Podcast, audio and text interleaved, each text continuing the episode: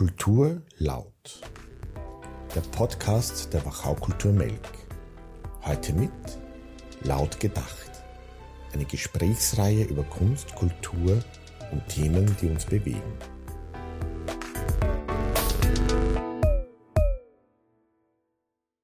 Herzlich willkommen zu Kultur laut, unserem Podcast. Alexander Danke, dass Hauer du da bist. darf heute bei Erwin Steinhauer sein. Servus. Äh, servus.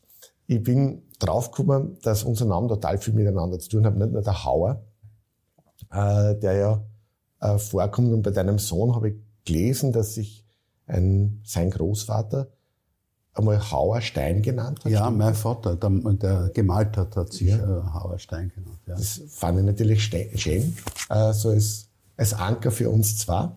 Äh, und lustigerweise bin ich dann draufgekommen, dass meine Mutter aus, von einem Bauernhof kommt, der Steiner Kasten hat. Also Aha. da ist schon Steiner und Hauer. Ja. Also wir messen beieinander sitzen. Ja. Äh, und wir wollen ja zumindest den Gästen, die Wachau in Echtzeit besucht hätten und dich als HC Atman-Interpret äh, kennengelernt oder wieder erlebt hätten, weil du hast ja schon das eine oder andere Atman-Programm bei uns gebracht, einfach ein kleines Weihnachtsgeschenk machen mit dem Gespräch mit dir. Und im Einlesen ist mir eine Anekdote untergekommen, wo ich gar nicht weiß, ob sie wirklich stimmt, ob sie anekdotenhaft ist, aber auf einer Website steht, die dich feiert mit alles Gute, dass es am 24. Dezember 1950 ein Blackout gab. Stimmt. Das war das lebensentscheidend. Noch, das war noch keiner, hat keinen Fernsehapparat gegeben. Und neun Monate später, am 19. September, ist das Ergebnis dann auf die Welt gekommen. 14 Tage zu spät. Ich bin immer spät dran. Aber das war der Stromausfall am 24. Dezember 1950. Ich danke sehr unserer Stadt der Energie, dass es den gegeben hat. Das ist, das ist so eine schöne Geschichte. Äh, ich habe so lachen müssen. Äh, jetzt erst recht um die Zeit, aber in der Blackout-Panik und allem äh, merkt man, was Schönes, was Bereichendes auf die Welt kommt. äh, und dann habe ich noch einen zweiten und dann her mit den privaten Anknüpfungspunkten äh, auch schon auf. Äh, wir waren beide Ministranten, habe ich gelesen. Du im 9. Bezirk. Äh, zu den 14 Nothelfern. Zu den 14 Nothelfern. äh, hat dich das Ministrieren geprägt? Naja, für mich war das schon eine, eine richtige Theateraufführung, weil ich habe viel erlebt in, in dieser Kirche. Erstens war das eine sehr schöne Zeit und zweitens hat es immer unter uns äh, Kindern einen großen Streit gegeben, du wirst das nachvollziehen können, wer links macht und wer rechts macht. Wer kann schöner leiten? Wer will näher bei der, für, die, für die Kommunion bei dem Mischen von Wasser und Wein sein und wer tauscht dann den, den Wein gegen Wasser aus? Und solche Sachen hat es gegeben, solche Diskussionen hat es gegeben. Und die schlimmste Geschichte dieser, äh, dieser Zeit war, dass ich einmal den Streit mit links-rechts gewonnen habe, durfte rechts machen, also die ganze Wandlung, die Vorbereitung mit dem Wein, wo man ganz schnell ein Schluckerl genommen hat, bevor man das hergekriegt hat. Ähm, waren die Weine nicht vorbereitet auf der rechten Seite des Altars und ich musste hinausgehen in die Sakristei und wie ich die Sakristei zugemacht habe, haben mich zwei äh, äh, Kollegen äh, gehalten, haben mir das Gewandel runtergerissen und der andere ist für mich ausgegangen und hat dort weitergespielt. Das war die erste Geiselnahme wegen beim Ministrieren. Das hat mich sehr beeindruckt, das habe mir lang, das konnte ich lange nicht vergessen. Und das zweite war, wenn man mit den Weihrauchkesseln vom, aus dem, äh, die ganze Kirche bis ins Mittelschiff gegangen ist und ich habe das so gern gerochen, den Weihrauch. Das war sicherlich mein erstes Drogenerlebnis. Also das erste Umbesetzungserlebnis und das erste Drogenerlebnis. Ja, in der Kirche. In der Kirche. Und dann Musik. Und dann die ersten Jazzmessen. Herrlich, weil man singen durfte und hat einen Hall von der eigenen Stimme gehört. Das hast du daheim nicht, wenn du im Badezimmer. Das ist schon gut. Ja, ich bin da auf einen Namen gestoßen, der bei uns daheim immer wieder auftaucht ist. Lustigerweise. Und ich habe wirklich lachen müssen, weil mein Bruder war lange und ist noch immer bei Kolping. Ja. Äh, und hat immer in höchsten Tönen von Ludwig Zack gesprochen. Jesus, der Pater Ludwig, ja. Und offenbar war das ein prägender Mensch für die, weil die Internatszeit, äh, auch Klosterschule war, oder nicht, nicht Internatszeit, die Schulzeit, war ja trotzdem eher noch von, von Strenge geprägt, aber offenbar die Jazzmessen und Ludwig Zack dann ein inspirierender Mensch, anders oder revolutionärer zu denken, freigeistiger zu sein. Stimmt es so oder der, der Ludwig war ein sehr äh, fescher, junger Kaplan bei uns in der Pfarrkirche zu den 14 Nothelfern in der Marktgasse. Und wir waren eine sehr äh, enge äh, Gruppe von, von, von jungen Menschen, die sehr viel am Wochenende auch zusammen gemacht haben. Wir haben Ausflüge gemacht. Wir, wir haben Theater gespielt. Und der Ludwig hat uns irgendwann eingeladen, er wird jetzt im benachbarten Kolpinghaus in der Alternstraße Präses dort werden und wir sollen da raufkommen und unsere Jugendaktivitäten im Kolpingverein machen. Und plötzlich gab es da oben viel bessere Instrumente. Es gab einen Raum, wo man üben, proben hat können. Und es gab einen riesigen Veranstaltungsraum, wo die 5 Uhr Tees abgehalten wurden, wo ich meine ersten Theaterstücke inszeniert habe, zum Beispiel Anton Wilkans in Ewigkeit Amen. Und das haben wir in kleinen Kreis dort, also äh, nur Freunde und Familie, haben wir diese Sachen zur Aufführung gebracht. Aber das war schon ein für mich der Beginn, äh, wo die Glut, die in mir immer seit, dem, seit meinem fünften Lebensjahr so vor sich hingeklost hat, bei den ersten Schulaufführungen ein bisschen zu einem kleinen Feuer geworden ist. Und da hat der Breses, der, der Ludwig, ganz großen Anteil. Und ich bin froh, dass wir bis, fast bis zum Schluss miteinander Kontakt hatten.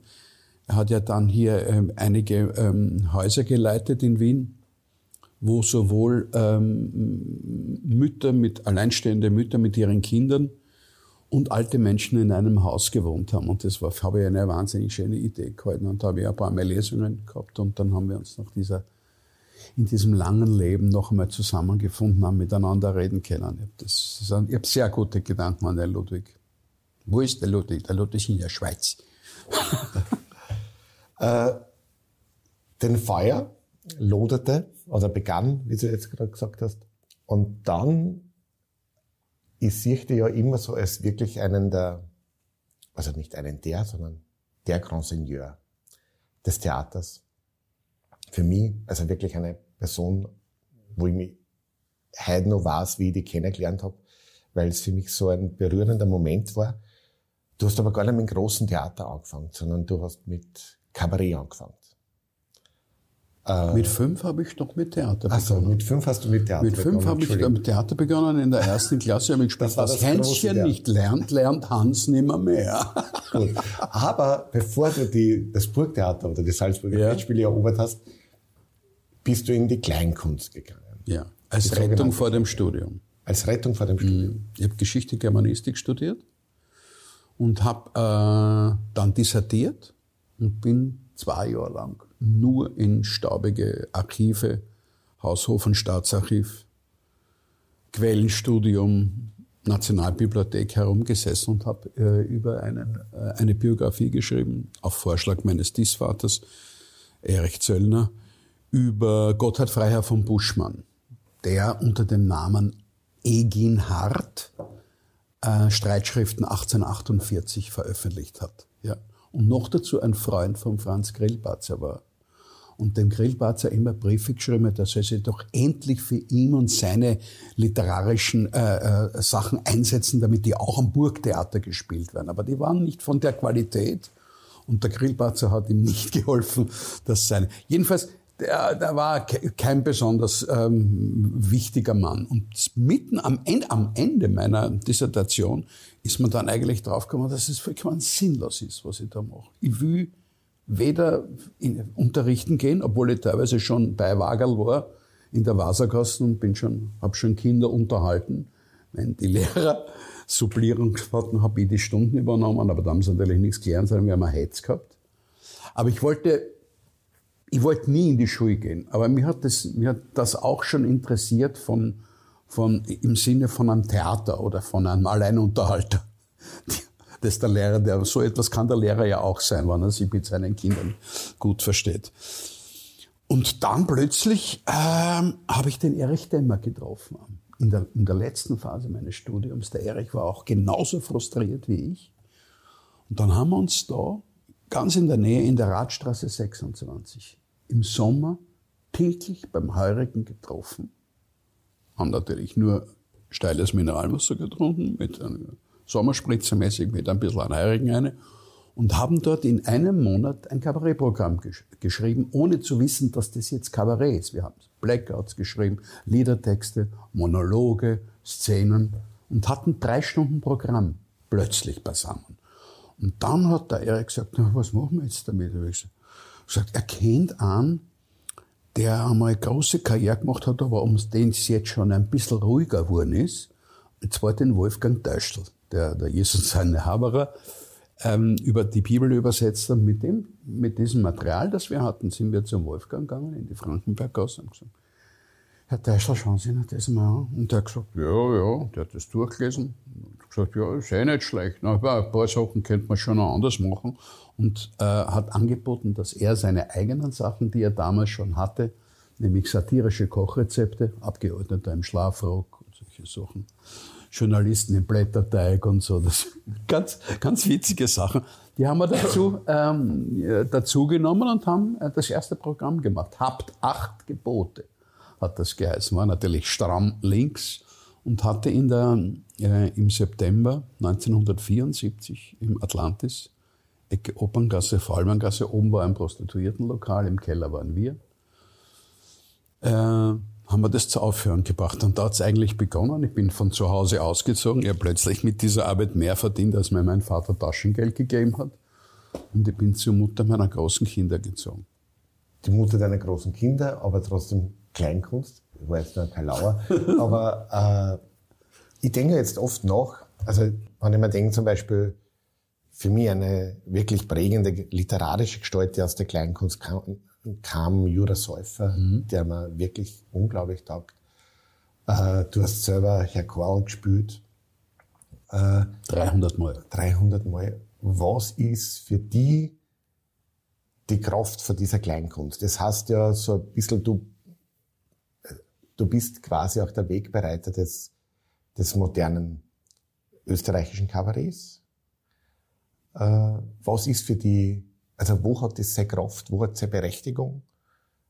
Äh, ich tue mir mit Comedians immer total schwer. Äh, aber wo ist ihm die Kraft der Kleinkunst für die?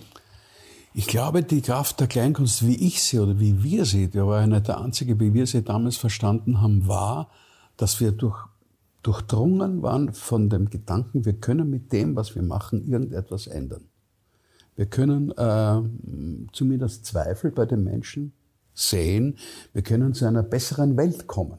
Und das ganz ehrlich, es wirklich so zu meinen, wie man spürt. Also wir haben nicht vorgegeben, großes Theater zu machen und wir haben nicht untertrieben, indem wir gesagt wir machen Platte Kalauer, Klammer auf, Comedians, Klammer zu, sondern wir wollten etwas damit. Wir haben, wir haben 74 Sketches gemacht, unter anderem auch Zart, Johnny Moore F., über Pinochet und über Chile. Das hat da im Grunde genommen überhaupt niemanden interessiert. Uns hat schon interessiert.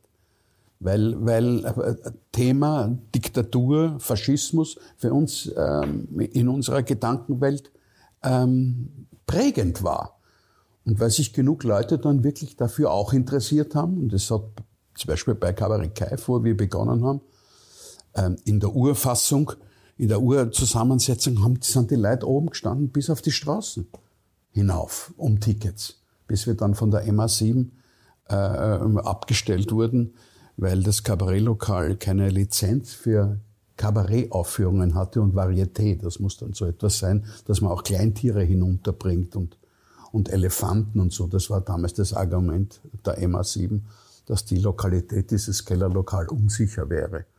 Und dann sind wir dann nach äh, was, sehr vielen Vorstellungen, äh, mussten wir dort ausziehen und sind dann so in Häuser der Begegnung abgewandert, wo es nicht mehr, mehr so schön war und so. Aber das war der Beginn 1974. irgendwann kam dann doch das Theater auch dazu. Äh, ich finde das so spannend, weil eben, wenn ich sage, du bist für mich einer der, der Grand Seigneurs, äh, findet man bei dir keine Ausbildung. Ich habe dort studiert, habe äh, das Max-Reinhardt-Seminar besucht. Äh, dein Sohn hat dann schon die Schauspielschule gemacht. Der Ältere. Der Ältere. Äh, hast du irgendwie dann aber im, im Dialog mit ihm, ihr habt jetzt ein Stück miteinander gemacht, auch miteinander geschrieben, äh, es sind eine ganz andere Herangehensweisen, denke ich mal jetzt einmal, oder Sozialisationen zum Theater. Äh, wie näherst du dich deinen Rollen? Äh, sicher ganz anders als den Sohn, weil er das auch wahrscheinlich mit einem unglaublichen Überbau dazu gekriegt hat. Äh, was reizt dich an Rollen? Wie ist, war dein, dein Hineinge Hineinsteigen oder hineingesaugt werden in, auf die Bühne, die dann nicht mehr Klangkunst ist, sondern zu fremden Texten, zum Darstellen. Lass mich zurückgreifen, warum ich nicht auf Schauspielschule, auf, auf, auf irgendeine Ausbildung zurückgreifen kann.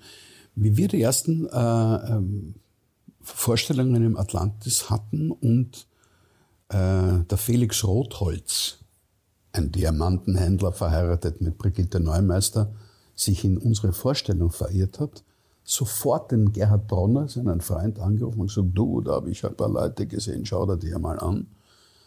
Dann kam der Bronner zu uns ins, ins Atlantis, ging in der Pause, was uns sehr irritiert hat, bis er uns dann eingeladen hat in die Fledermaus und sich dort entschuldigt hat, er musste früher weggehen, weil er die Fledermaus aufsperren musste. Und da war einer der prägendsten Sätze, an die ich mich erinnern kann, von ihm, dass er gesagt hat, wie gesagt, du darfst nie in eine Schauspielschule gehen. Du, magst, du lernst, äh, du lernst äh, dazu, wenn du mit Leuten spielst, aber geh nie in eine Schauspielschule.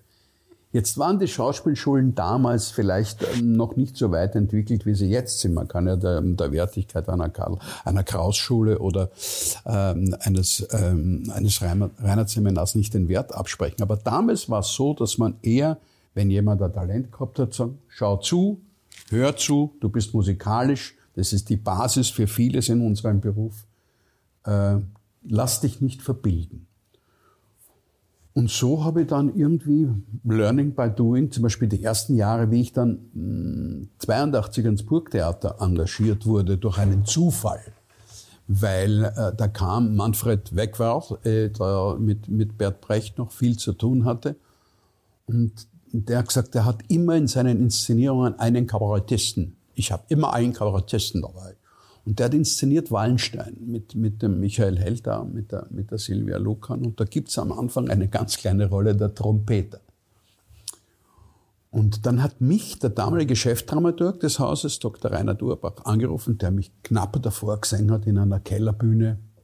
Remokus, Strategie eines Schweines, hat der Rudi Jusitz inszeniert mit der Emmy Werner habe mich angerufen, ob ich nicht kommen würde und einmal äh, vorsprechen würde. Und dann bin ich dort hingegangen, habe den kennengelernt, der mochte mich. Und dann habe ich die erste Rolle am Burgtheater bekommen und der Dr. Wondrak, der damalige äh, kaufmännische hat gesagt, Herr Stern, ich bitte Sie, Sie dürfen im Ensemble nicht sagen, dass Sie keinerlei Prüfung haben. Ich bitte Sie, äh, darauf Rücksicht zu nehmen, weil das am Burgtheater offensichtlich nicht üblich war, dass man ungeprüfte Leute nimmt. Und so kam mein erstes Engagement am Burgtheater zustande. Meine ersten Worte waren, es ist wieder was im Werke. Und der Wegwert hinten bei der Probe hat gesagt, Herr Standhauer, ich bitte Sie, können Sie das etwas anders sagen? Und ich habe gesagt, ja, wie hätten Sie es gern? Sagen Sie, es ist wieder was im Werke. Und dann habe ich ihn imitiert, imitiert und habe das genauso gemacht, wie er es mir vorgemacht hat. Und er hat gesagt, nee, nee, machen Sie so, wie Sie wollen. Das war meine erste Rolle im Burgtheater 1982 und da blieb ich dann bis 1988. Ah, deine eigentliche Frage war, wie ich äh, an Rollen äh, herangehe. Ich die letzte Geschichte, äh, die ich mir erinnern kann, war ein Gespräch mit dem Herbert Föttinger, als er mich, nachdem ich vom, äh, von der Josefstadt weggegangen bin, wir sind auch unter der Leitung von, von Otto Schenk war, und der Herbert kam auf die Idee, mich wieder zurückholen zu wollen, 2007.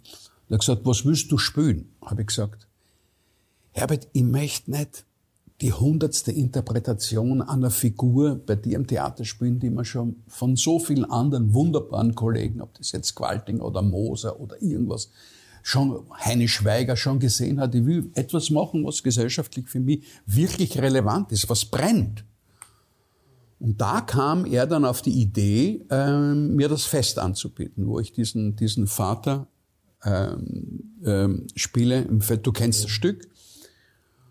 Und das war mein Wiedereinstieg in die, in, in die Josefstadt. Und diese Sachen haben mich bis heute ähm, gereizt. Das letzte war, das allerletzte war ein Turini-Stück, aber davor habe ich etwas gespielt, der Vater, wo jetzt Anthony Hopkins äh, den den Oscar bekommen hat. Aber das war die österreichische Erstaufführung und der Florian Zeller war auch da und war sehr begeistert und man dachte, wieso spielt jetzt der Anthony Hopkins? das verstehe ich jetzt gar nicht.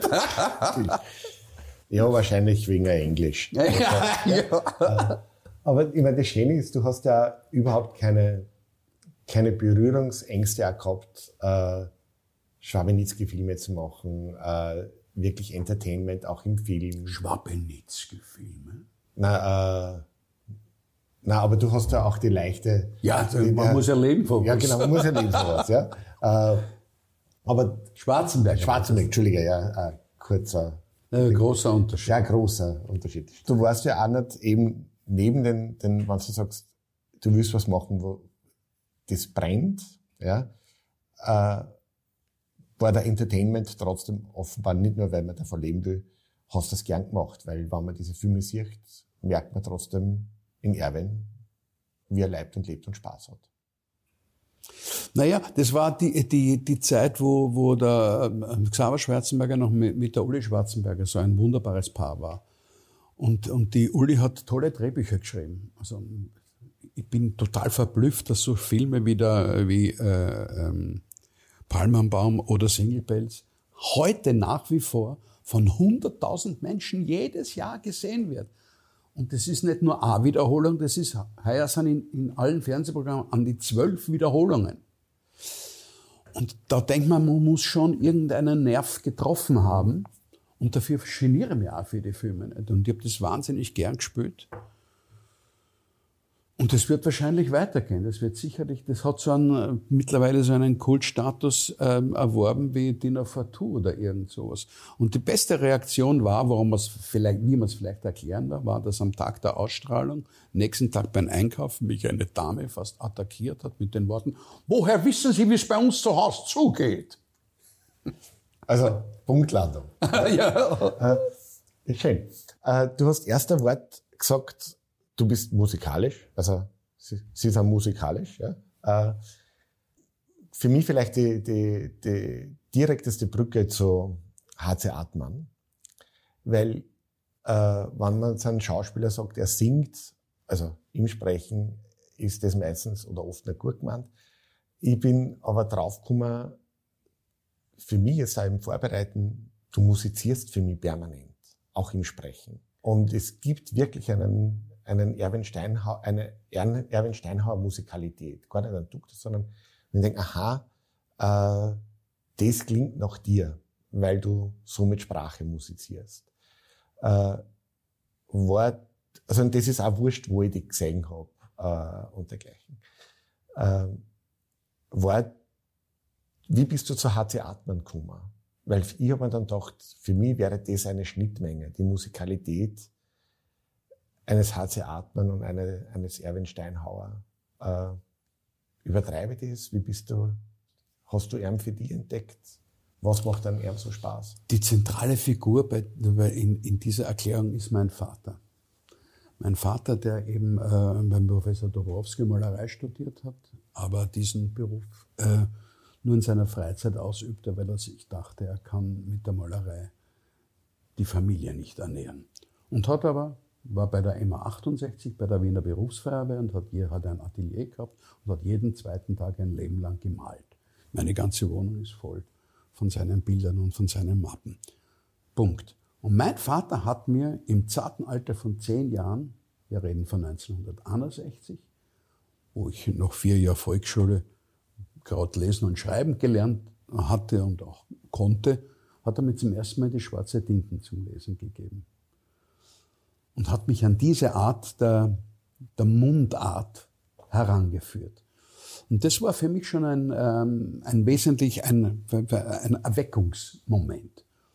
Also ich war zehn, wo ich mit dem HC, mit seinen Arbeiten zum ersten Mal in Kontakt gekommen bin. Das nächste Mal war dann schon im, in, meinem, in meiner Berufszeit, wo ich erstens Hörspiele vom HC gemacht habe, ähm, Ubu ähm, ich habe in Lesungen immer wieder mich bedient aus Im Schatten der Burenwurst. Das war aber eher noch die leichte, die Dialektfassung seiner Arbeiten. Und ich bin dann nach und nach draufgekommen, dass, äh, dass HC Abmann ja wesentlich mehr ist als Dialekt. Im wahrsten Sinne des Wortes ist 0,5 Prozent seiner Arbeiten haben mit Wiener Dialekt zu tun, sondern es wird ja heute oft noch irrtümlich als Dialektdichter bezeichnet für Menschen, die sein Werk eben nicht kennen. Das ist der Hintergrund. Wir haben uns zum ersten Mal kennengelernt im Juli 1995 bei der Premierenfeier von Jedermann, wo ich den Mammon gespielt habe und der, und der Gerd Voss den, den Jedermann. Und wir saßen bei der Premierenfeier schon ein bisschen äh, sehr lustig. Und plötzlich kam in, diesen, in diese äh, Premierenlokalität, ich glaube, es war sogar das Schloss, kam plötzlich der HC mit der Rosa auf mich zu. Ich gesagt, Servus, weißt du, dass ich dein Vater kenne? Und ich war natürlich voller Ehrfurcht. Und dann hat er mir das erklärt. Der, der HC war ein bisschen älter als er, aber der kannte meinen Vater, weil irgendeine oberösterreichische Veranstalterin ähm, einen, äh, eine Vernissage von meinem Vater ähm, unbedingt mit einem, mit einem Literaten begleiten wollte. Und da hat die ganz einfach den HC gefragt, ob er bereit wäre, mit dem Herrn Wolfgang Steinhauer äh, eine, eine Ausstellung zu eröffnen. Und der HC hat das gemacht, ist mit der Bahn dort hingefahren, das war in Oberösterreich, wo mein Vater die, äh, die Vernissage hatte. Und von dem Moment an, haben, die haben sich sofort gemacht. Und äh, das war Beginn, äh, das war eigentlich der Beginn der Beziehung war, ist eigentlich über meinen Vater gelaufen. Ja, und dann habe ich mich intensiver damit beschäftigt, mit seinem literarischen Werk. Und ich sage dir, ich meine, der war ja so fleißig, der hat so viel gemacht, dass auch wenn man sich sehr beschäftigt, man entdeckt immer noch neue Seiten. Ich habe gestern erst in, einer, in einem Bildband entdeckt, warum ich so leichtes Spiel beim HC hatte. Und wir haben uns, ich, ich habe den sehr gern gehabt und der dürfte mich auch gemocht haben. Bin ich draufgekommen.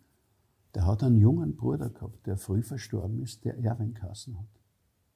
Und ich habe ein Foto gesehen.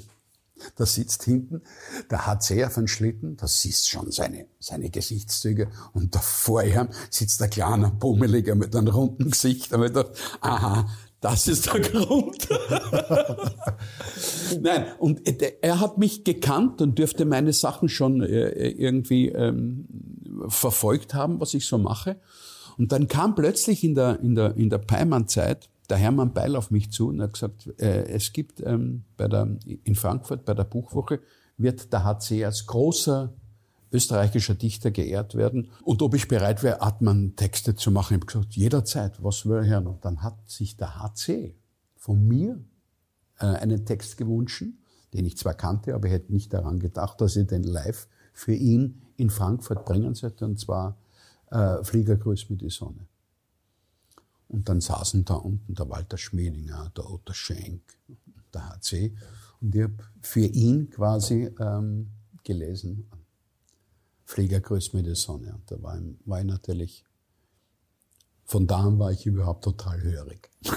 ja, du hast ja das Programm bei uns auch gespielt, seitdem äh, traue mir jetzt nicht sagen, dass ich dir hörig bin, aber das, war, das, das, hat mich sehr, sehr begeistert. Wenn du sagst, äh, HC Atmen jede Zeit, wie ich die angerufen habe, ob wir reden, habe ich gesagt, äh, vielleicht liest uns was vor, jetzt liegt kein Buch da, aber ähm, ich habe ich hab Schlussworte. Du hast Schlussworte ja, von ihm. Aber so mittendrin nicht schnell, äh, weil wir wissen, dass er nicht nur Dialektdichter ist, aber vielleicht äh, um das einfach erledigt zu haben, hast auswendig ein Dialektgedicht, das du uns schnell erzählen kannst. Warum glaubst du, mache ich permanent Lesungen? Ja, darum ich kann das auch ausschneiden. Lass es drinnen.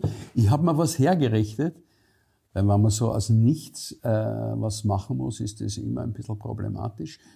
Ich habe heuer zum ersten Mal ähm, für die Stadt Wien, die haben einen, äh, einen Nachlass oder sowas von ihm entdeckt und haben ein, ein, ein Gebet gefunden. Ich weiß nicht, ob er das damals in, in schon bei dir gemacht hat. Das haben sie handschriftlich gefunden und das ist noch nirgendwo verlegt. Und die haben mir das gegeben und ich habe das zum ersten Mal bei einem Streamingdienst oder was, was die Möglichkeit, wie man jetzt hat, Kunst macht, ist Streaming. Und da möchte ich dann nur kurz die, diese vier Zeilen vorlesen. Vater, mir danken da. Bleib weiter so lieb zu uns.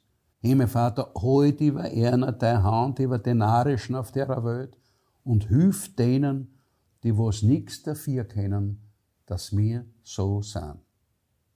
Das passt so gut in die heutige Zeit. Mit dem müssen wir nachher nochmal aufhören. Also, das, weil das muss man zweimal hören. Oder, als Ministranten haben wir ja, manche Gebete dreimal gesprochen. Ja. Also das, das brauchen wir nochmal. Äh, also Flieger grüßt mir die Sonne ist alleine ein Titel, der, der ja Fantasiewelten aufmacht im Kopf. Äh, euer Programm, das ihr bei uns gespielt hättet, hätte geheißen, ich bin Abenteurer und nicht Dichter. Hast du ihn auch als Abenteurer erlebt? Also dieser, wenn man über, über HC Atmen liest, ja, Wiener Gruppe, man sagt Avantgardist, was für mich fast wirklich in dieser Urbedeutung, dass er ein Vorkämpfer ist für, für äh, neue geistige äh, Ausblicke, Einschläge, alles Mögliche. Äh, ich kenne ihn nicht sonderlich gut, aber so wie ich ihn kennengelernt habe, äh, hat er hat es mich immer gewandelt, weil es immer neu war für mich. Erlebtest du ihn wirklich als Abenteurer? Nein, weil die Zeit, äh, muss trinken, äh, ich habe ihn eigentlich erst fünf Jahre vor seinem Tod kennengelernt. 95. Mhm. Der HC ist 2000 gestorben. Also ich habe die wilden Zeiten nur mal aus den Büchern miterlebt mit ihm. Also ich mir dann, es gibt ja einige Biografien, äh, wo man sich ähm, einarbeiten kann. Die Figur hat sie Atman und am meisten hat mich ähm, ein Buch von Kurt Hofmann, ähm, das im Amalthea Verlag erschienen ist, noch näher an die Figur Atman herangebracht und dieses Buch heißt nach einem Originalsatz von ihm, ich bin Abenteurer und nicht Dichter. Und das war der Grund, warum wir dann gesagt haben, wir mit dem Peter Rosmann, mit meinem, mit meinem Freund Taras, das ist eigentlich der ideale Titel. Und wir haben davor, bevor wir dieses äh, Programm ins Leben gerufen haben, haben wir ein, ein Hörbuch gemacht. Und das hat allerdings den wunderbaren Atmanschen Satz umzutauschen, äh, äh, umzutauschen, Vers für Kuss. Und das ist das eines der, weil du gesagt hast, auswendig eines der, äh, der schönsten Liebesgedichte, die ich jemals gelesen habe. Und aus diesem, aus diesem Liebesgedicht stammt der Titel dieses Hörbuchs. Ich weiß nicht, ob ich es jetzt zusammenkriege. Als des Morgens wandern Röte, Ilsebell aus Träumen schob, war das Alpha ihrer Worte Meister Artmann, Frauenlob. Braun die Locken, Kohleaugen, roter Lippen, Nelkenschwung und der Nacken einer Schwänin. Veneres Verkündigung. So geht das weiter. Die Leute sehen ja jetzt nicht, dass wir die Kanzel haben. ja, das ist, äh, ich habe dir vorher gesagt, ich, ich mache diese Podcast-Folgen so gern, weil ich einfach selber so berührt werde dabei. Und das ist einfach äh, wirklich sehr, sehr schön. Für mich und hoffentlich erzählt sie das auch. Ich habe ein anderes Zitat von, von Artmann auch zu sich selber gelesen, wo ich nicht weiß, ob es stimmt, aber er hat sich selber als barocken Menschen bezeichnet.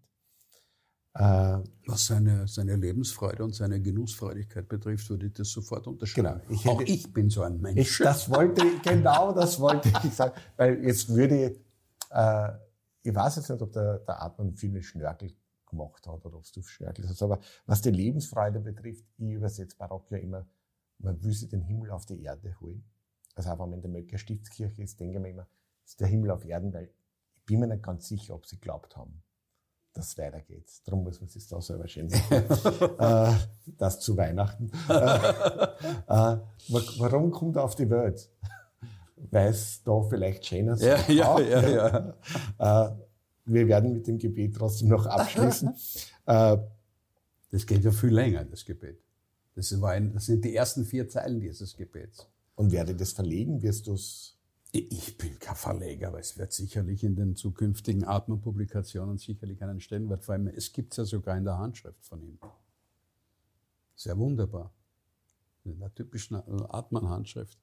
Und es kommt zu, ich weiß nicht genau, es dürfte sehr spät geschrieben haben. Und da kommt sogar der Satz vor denen, die was für uns drei Finger aufrecken. Ich habe das natürlich politisch verstanden. Ich kann es nicht genau datieren, ob er diese Geschichte drei Bier äh, damit gemeint hat oder unpolitisch. Ich weiß es nicht. Ich weiß es nicht, weil ich, ich bin halt, ich habe mir vorher schon verrechnet, wie, wie ich gefragt habe, ob du ihn noch als, als äh, großen äh, Abenteurer kennengelernt hast. Äh, der da ja wirklich war. Der, der wirklich der war. wirklich war. Ja, also ständig unterwegs sein. Ja. Permanent Suchender. Absolut. Das sich in der Sprache ja. manifestiert hat. Also man kann ja wirklich und selber immer nur sagen, les mal ein. Vor allem die Nachrichten aus Nord und Süd, kennst du diesen Text? Nein, kenne ich nicht. Da musst, du, man kommt immer auf was Neues drauf. Ich sage dir 100 Prozent, das ist aus diesem Riesentext Nachrichten aus Nord und Süd gingen sie mindestens zwei Theaterstückchen aus. Dass da kein äh, Dichter, kein Nachdichter auf die Idee gekommen ist, dass er daraus etwas macht, verstehe ich nicht, weil das ein Wahnsinnstext ist. Es wird meine Stefani-Tag-Literatur sein. Gut, bitte ja? liest er das durch. Ja. Der Stefani-Tag ist ein Lesetag. Äh, äh, HC Atmen Nachrichten. Aus Nord und Süd. Aus Nord und Süd. Äh, über den Himmel haben wir schon geredet, auf, auf Erden. Äh, du hast gesagt, du bist ein barocker Mensch, so wie er. Äh, wie wichtig ist dir, also jetzt hast du gesagt, vorher äh, Literatur oder Theater, du wirst Sachen machen, die brennen, ja, im Barocken, trotzdem, weil dort, wo immer, und auch wenn du jetzt das Liebesgedicht von Adler zitierst, spürt man so diese Sinnlichkeit. Also eben diese, wie wichtig ist für die Sinnlichkeit in der Kunst und nicht nur das Brenner. Also widerspricht sie das gerade überhaupt eh nicht. Nein, überhaupt nicht. Überhaupt nicht. Die Sinnlichkeit ist ja etwas, was nicht von oben kommt, sondern von unten. Und das ist die Stärke der Musik, ist die Sinnlichkeit, die spürst du in dem unteren Bereich deiner, deiner Körperlichkeit. Alles, was über den oberen Bereich geht, über den Kopf, Sprache zum Beispiel, ist ja schon gefiltert durch den Intellekt. Aber die Musik trifft ja deswegen so direkt und so unausweichlich, weil es über deine, weil es von unten kommt, weil hier entsteht die ganze Emotion, die dich dann erfüllt. Alles, was äh, äh wie Theater oder Kabarett, geht ja durch deinen Kopf durch, aber ist dadurch natürlich auch beschränkt. Und Sinnlichkeit kommt bei mir immer von unten. Ich kann es da nicht anders formulieren. Braucht man ja nicht anders formulieren. Äh, Sinnlichkeit kommt immer von unten, ist eigentlich eh fast ein schöner Schluss. Äh, weil, weil es vielleicht die Basis ist, das unten und nicht das oben. Äh, liest uns als äh, Schlusswort für noch einmal die vier Zeilen oder willst du das ganze Gedicht? Ja? Nein, das ganze Gedicht, das ganze Gebet. Ja. Das war schön. Vater, wir danken dir. Bleib weiter so lieb zu uns. Himmel, Vater, heute über einer der Hand, über die Narischen auf der Welt. Und hilf denen, die was nichts dafür kennen, dass wir so sind. Denen, die was für uns die Kohlen aus dem Feuer holen denen, die was für uns die Hand ins Feuer legen, denen, die was für uns durchs Feuer gingen, denen, die was für uns die schwarze Arbeit tun, denen, die was für uns ein Kopf halten, denen, die was für uns ein Dreck putzen, denen, die was für uns tanzen und springen, denen, die was für uns Angst und Respekt haben, denen, die was für uns in Hut ziehen, denen, die was für uns schuldig wären, denen, die was für uns drei Finger aufrecken, denen, die was für uns hungern und frieren, denen, die was für uns leben und sterben, denen, die was für uns der Himmel auf Erden sind, denen, die was für uns dran glauben müssen. Lieber Himmelvater, du weißt, wie wir auf alle Tenoren angewiesen sind. Der Bornde. Und los um Gottes Willen nicht aussterben. Amen. Danke, Erwin. Nachträglich nur alles Gute zum Geburtstag, auf dass wir noch viele feiern. Und nicht nur die Geburtstage, sondern dass du noch oft bei uns bist und wir dich mit deiner Kunst erleben dürfen. Ich freue mich aufs nächste Mal. Auf bald. Danke fürs Gespräch. Die Gott.